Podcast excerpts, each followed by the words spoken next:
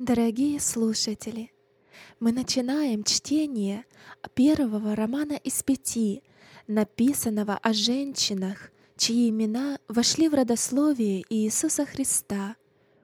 Это восточные женщины, жившие в древние века, и тем не менее истории их жизни сопоставимы с нашей жизнью и помогают разрешать трудные вопросы, с которыми сталкиваемся и мы. Они словно скользили по лезвию бритвы. Они были мужественны, они рисковали, они удивляли, они дерзали и иногда совершали ошибки, большие ошибки. Эти женщины не были совершенны, однако Бог по своей бесконечной милости использовал их в своем совершенном замысле рождения Христа, Спасителя мира. Мы живем в тревожное время, и эти женщины указывают нам путь, уроки, которые мы можем извлечь из истории их жизни, драгоценны сегодня так же, как и тысячи лет назад. Итак, мы начинаем чтение книги под названием «Фомарь». «Фомарь» переводится как «женщина надежды». Вот родословие благодати. Родословие Иисуса Христа, сына Давидова, сына Авраамова. Авраам родил Исаака, Исаак родил Иакова, Иаков родил Иуду и братьев его. Иуда родил Фареса и Зару от Фамари.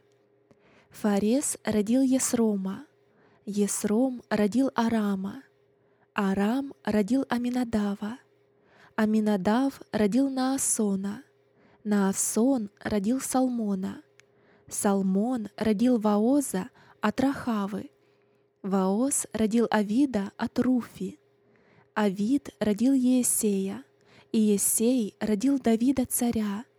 Давид царь родил Соломона от бывшей Заурию, Версавии. Соломон родил Раваама, Раваам родил Авию, Авия родил Асу, Аса родил Иосафата, Иосафат родил Иорама, Иорам родил Озию, Озия родил Иофама, Иофам родил Ахаза, Ахаз родил Езекию, Езекия родил Манасию, Манасия родил Амона, Амон родил Иосию, Иосия родил Иакима, Иаким родил Иехонию и братьев его перед переселением в Вавилон. По переселении же Вавилон Иехония родил Салафииля, Салафииль родил Зарававеля, Зарававель родил Авиуда, Авиуд родил Елиакима, Елиаким родил Азора, Азор родил Садока, Садок родил Ахима, Ахим родил Елиуда, Елиуд родил Елиазара, Елиазар родил Матфана, Матфан родил Иакова, Иаков родил Иосифа, мужа Марии, от которой родился Иисус, называемый Христос. Матфея, первая глава, с 1 по 16 стих. Место и время действия. Книга Бытия. Иаков жил в земле странствования отца своего Исаака, в земле ханаанской. Вот житие Иакова. Иосиф, 17 лет, пас скот отца своего вместе с братьями своими, будучи отруком, с сыновьями Валлы и сыновьями Зелфы, жен отца своего, и доводил Иосиф худые о них слухи до Израиля, отца их. Израиль любил Иосифа более всех сыновей своих, потому что он был сын старости его, и сделал ему разноцветную одежду. И увидели братья его, что отец их любил его более всех братьев его, и возненавидели его, и не могли говорить с ним дружелюбно. И видел Иосиф сон, и рассказал его братьям своим, и они возненавидели его еще более. Он сказал им, «Выслушайте сон, который я видел. Вот мы вяжем снопы посреди поля, и вот мой сноп встал и стал прямо, и вот ваши снопы стали кругом и поклонились моему снопу». И сказали ему братья его, «Неужели ты будешь царствовать над нами? Неужели будешь владеть нами?» И возненавидели его еще более за сны его и за слова его.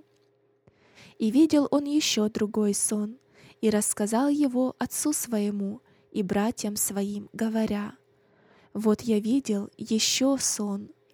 Вот солнце и луна и одиннадцать звезд поклоняются мне». И он рассказал отцу своему и братьям своим, и побронил его отец его и сказал ему, «Что это за сон, который ты видел? Неужели я и твоя мать, и твои братья придем поклониться тебе до земли?» Братья его досадовали на него, а отец его заметил это слово. Братья его пошли пасти скот отца своего в Сихем. И сказал Израиль Иосифу, «Братья твои не пасут ли в Сихеме? Пойди, я пошлю тебя к ним». Он отвечал ему, «Вот я». Израиль сказал ему, «Пойди, посмотри, здоровы ли братья твои и цел ли скот, и принеси мне ответ». И послал его из долины Хевронской, и он пришел в Сихем. И нашел его некто, блуждающим в поле, и спросил его тот человек, говоря, «Чего ты ищешь?» Он сказал, «Я ищу братьев моих, скажи мне, где они пасут?» И сказал тот человек, они ушли отсюда, ибо я слышал, как они говорили, «Пойдем в Дафан». И пошел Иосиф за братьями своими и нашел их в Дафане. И увидели они его издали, и прежде, нежели он приблизился к ним, стали умышлять против него, чтобы убить его. И сказали друг другу, «Вот идет сновидец, пойдем теперь и убьем его, и бросим его в какой-нибудь ров, и скажем, что хищный зверь съел его, и увидим, что будет из его снов». И услышал сие Рувим, и избавил его от рук их, сказав, «Не убьем его». И сказал им Рувим, «Не проливайте крови, бросьте его в ров, который в пустыне, а руки не налагайте на него». Сие говорил он с тем намерением, чтобы избавить его от рук их и возвратить его к отцу его. Когда Иосиф пришел к братьям своим, они сняли с Иосифа одежду его, одежду разноцветную, которая была на нем, и взяли его и бросили в ров. Ров же тот был пуст, воды в нем не было. И сели они есть хлеб. И, взглянув, увидели, вот идет из Галаада караван измаильтян, и верблюды их несут стираксу, бальзам и ладан. Идут они отвести это в Египет. И сказал Иуда братьям своим, что пользы, если мы убьем брата нашего и скроем кровь его. Пойдем, продадим его измаильтянам, а руки наши да не будут на нем, ибо он брат наш, плоть наша. Братья его послушались, и когда проходили купцы мадиамские, вытащили Иосифа из рва и продали Иосифа измаильтянам за двадцать серебряников, а они отвезли Иосифа в Египет. Рувим же пришел опять к рву, и вот нет Иосифа во рве. И разодрал он одежды свои, и возвратился к братьям своим и сказал, «Отрока нет, а я, куда я денусь?»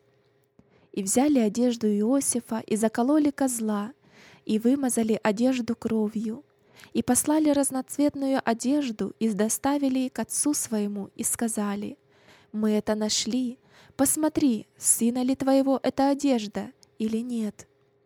Он узнал ее и сказал, это одежда сына моего, хищный зверь съел его.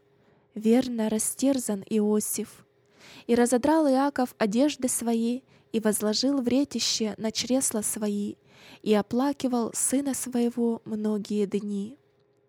И собрались все сыновья его и все дочери его, чтобы утешить его. Но он не хотел утешиться и сказал, «С печалью сойду к сыну моему в преисподнюю». Так оплакивал его отец его. Мадиатяне же продали его в Египет Патифару, царедворцу фараонову, начальнику телохранителей. В то время Иуда отошел от братьев своих и поселился близ одного адаламитянина, которому имя Хира. И увидел там Иуда дочь одного хананьянина, которому имя Шуа, и взял ее и вошел к ней. Она зачала и родила сына, и он нарек ему имя Ир. И зачал опять, и родила сына, и нарекла ему имя Онан. И еще родила сына третьего, и нарекла ему имя Шела. Иуда был в Хизиве, когда она родила его. И взял Иуда жену Иру, первенцу своему, имя ей Фомарь.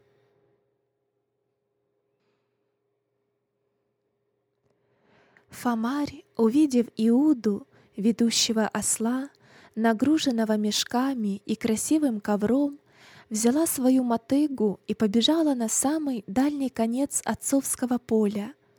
Охваченная страхом, она работала, повернувшись спиной к дому, надеясь, что Иуда пройдет мимо нее и найдет другую девушку для своего сына.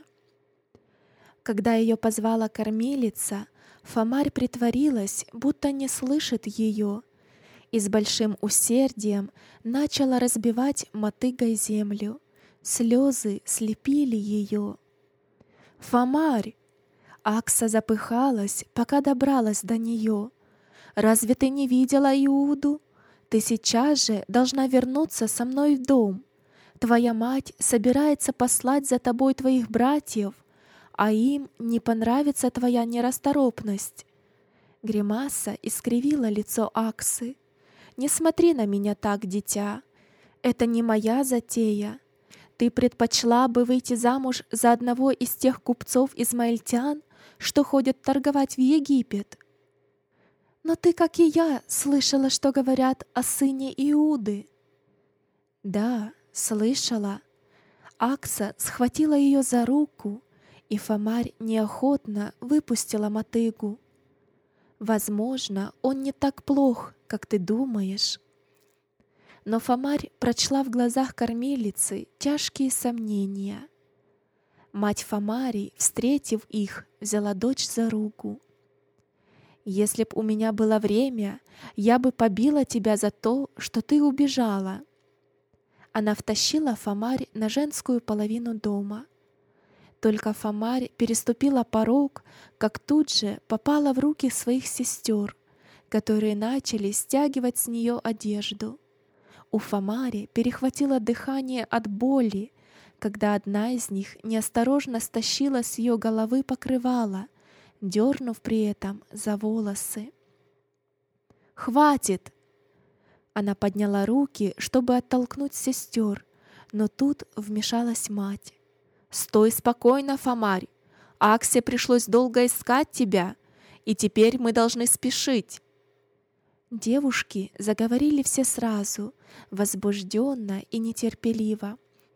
«Матушка, позволь мне пойти в этом платье». «В котором ты работала в поле? Нет, мы покажем тебя Иуде в самом лучшем виде. Иуда привез дары, и не позорь нас своими слезами, Фомарь. Судорожно сглотнув слезы, Фомарь взяла себя в руки. У нее не было иного выбора, как только подчиниться матери и сестрам. Они приготовили для нее самые лучшие одежды и благовония, чтобы показать ее еврею Иуде. У него было три сына. Если она понравится ему, то ее мужем станет его первенец Ир — последнюю жатву, когда Иуда с сыновьями приводил свои стада пастись на убранные поля, отец Фамари приказал ей работать поблизости от него. Она поняла его намерение, и вот теперь он, кажется, добился своего. «Матушка, пожалуйста, мне еще нужен год или два. Я сейчас не готова создать семью». Твой отец решает, когда ты будешь готова к этому. Мать не желала смотреть ей в глаза. Ты не имеешь права сомневаться в правильности его решения. Сестры Фомари стрекотали, как сороки, от чего ей хотелось кричать. Мать хлопнула в ладоши. «Хватит! Помогите мне приготовить Фомари!» Фомарь стиснула зубы и закрыла глаза. Она решила, что должна покориться судьбе. Она знала, что однажды выйдет замуж. Она также знала, что мужа будет выбирать ее отец. Единственным ее утешением был девятимесячный срок помолвки. По крайней мере, у нее будет время подготовить свой разум и сердце к жизни, которая неясно вырисовывалась перед ней. Акса коснулась ее плеча. «Постарайся успокоиться». Она распустила волосы Фомари и начала причесывать их, проводя гребешком до самых их кончиков. «Думай о приятном, дорогая». Фомарь чувствовала себя животным, которого отец готовит к продаже. Ах, разве не так? Гнев и отчаяние наполняли ее сердце. Почему жизнь так жестока и несправедлива к ней? Петра, принеси благовоние и натри ее кожу.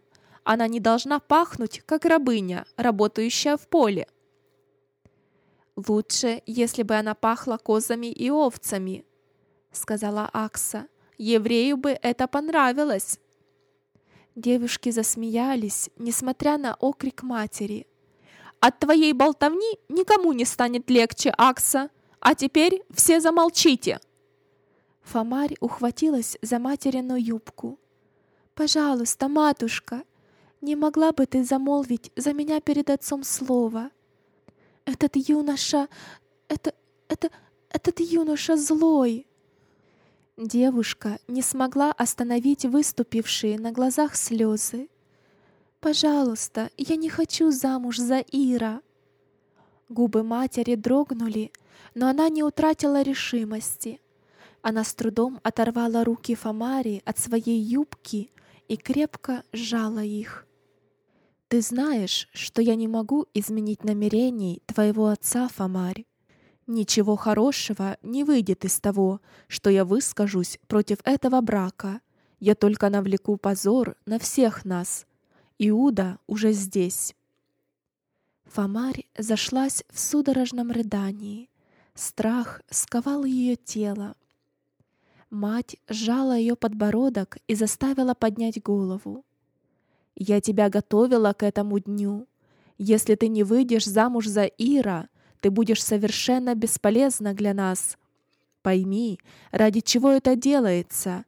Ради благополучия отцовского дома, ты построишь мост между Зимраном и Иудой. Мы будем жить в мире. Матушка, нас больше, чем их. Это не важно. Ты уже не ребенок, Фомарь. У тебя уже достаточно мужества. Больше, чем у отца. Глаза матери потемнели от гнева. Она резко оттолкнула Фомарь. Ты сделаешь так, как тебе говорят, или поплатишься за свое непослушание». Потерпев поражение, Фомарь замолчала. Все, что она сделала, это позволило унизить себя. Ей захотелось закричать на своих сестер, чтобы прекратить их болтовню. Как могут они радоваться ее несчастью? Что из того, что Ир красив? Разве они не слышали о его жестокости Разве они не знают, как он высокомерен? Ир, говорят, приносил беду всюду, где появлялся. Больше краски для век Акса, Так она будет выглядеть старше. Фомарь не могла успокоить бешеное биение сердца. Ладони стали влажными. Если события разворачиваются так, как и рассчитывал ее отец, то ее будущее определится сегодня. Все это ради блага отцовского дома, сказала себе Фомарь, ради его блага. Ей сдавила грудь, слезы подступили к горлу. «Постой, Фомарь!» — сказала мать. «Да, я взгляну на тебя!» Фомарь подчинилась. Мать тяжело вздохнула и одернула складки красного платья, заново драпируя его спереди. Мы должны скрыть недостаточную округленность форм Акса, иначе Зимрану будет трудно убедить Иуду, что она достаточно взрослая, чтобы забеременеть. «Я могу показать ее рубашку, моя госпожа?» «Хорошо, имей ее наготове на случай, если она понадобится». Фомарь почувствовала, как ее лицо залило краска стыда. Неужели нет ничего сокровенного? Неужели все надо обсуждать, даже самые интимные подробности ее жизни? Ее первая кровь свидетельствовала о ее женской зрелости и о том, что при переговорах отец может использовать дочь в качестве средства получения уступок. Она была товаром для продажи, инструментом при заключении союза между двумя кланами, жертвой ради устойчивого мира. Она надеялась, что год или два на нее не будут обращать внимания. Четырнадцать лет — слишком юный возраст, чтобы привлечь внимание мужчины. Все это ради блага отцовского дома. Снова сказала себе Фомарь, даже когда в ее голове теснились другие мысли, когда страх охватывал все ее существо, она снова и снова повторяла эти слова, пытаясь убедить сама себя.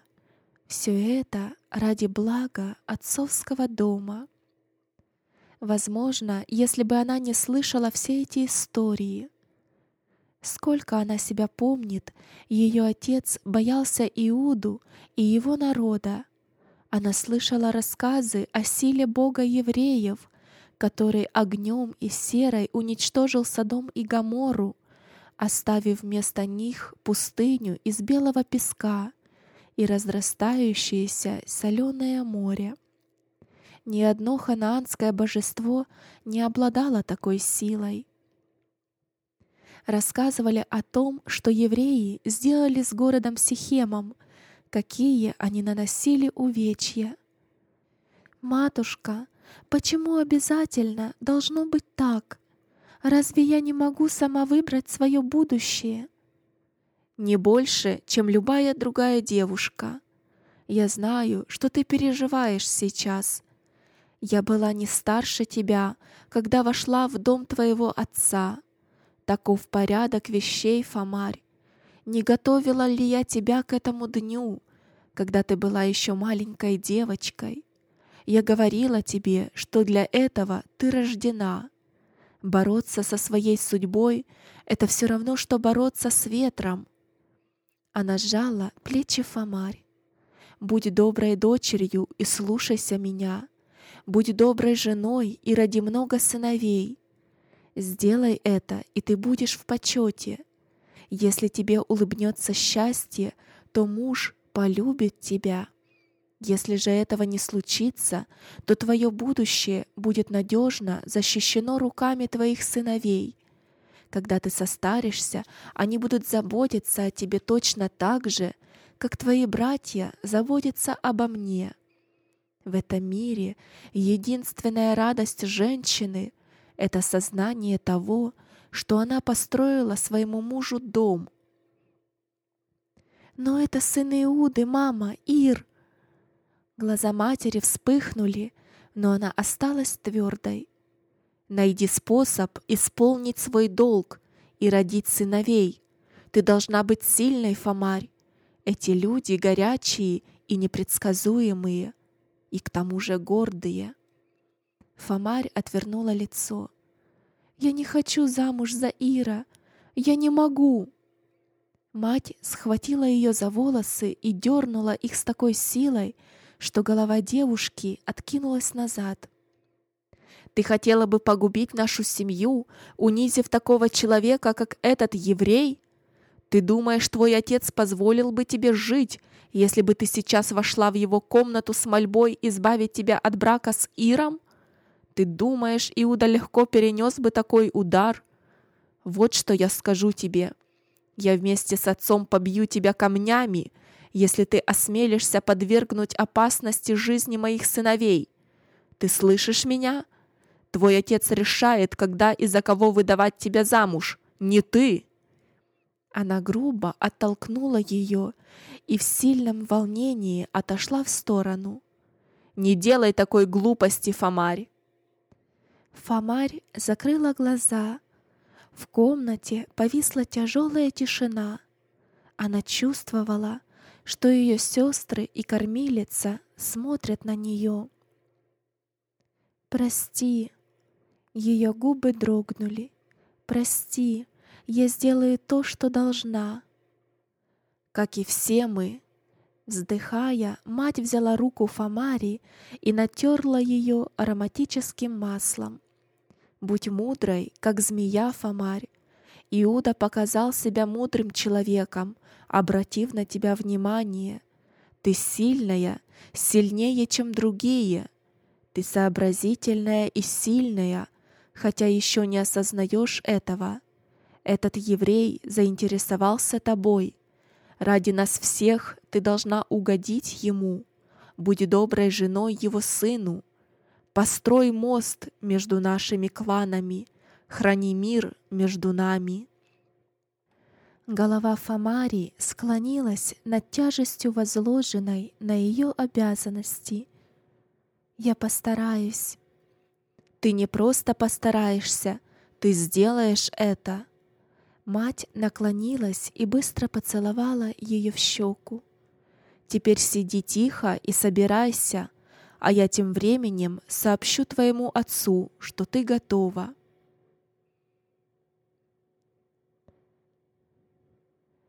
Завтра вы услышите продолжение книги «Фомарь».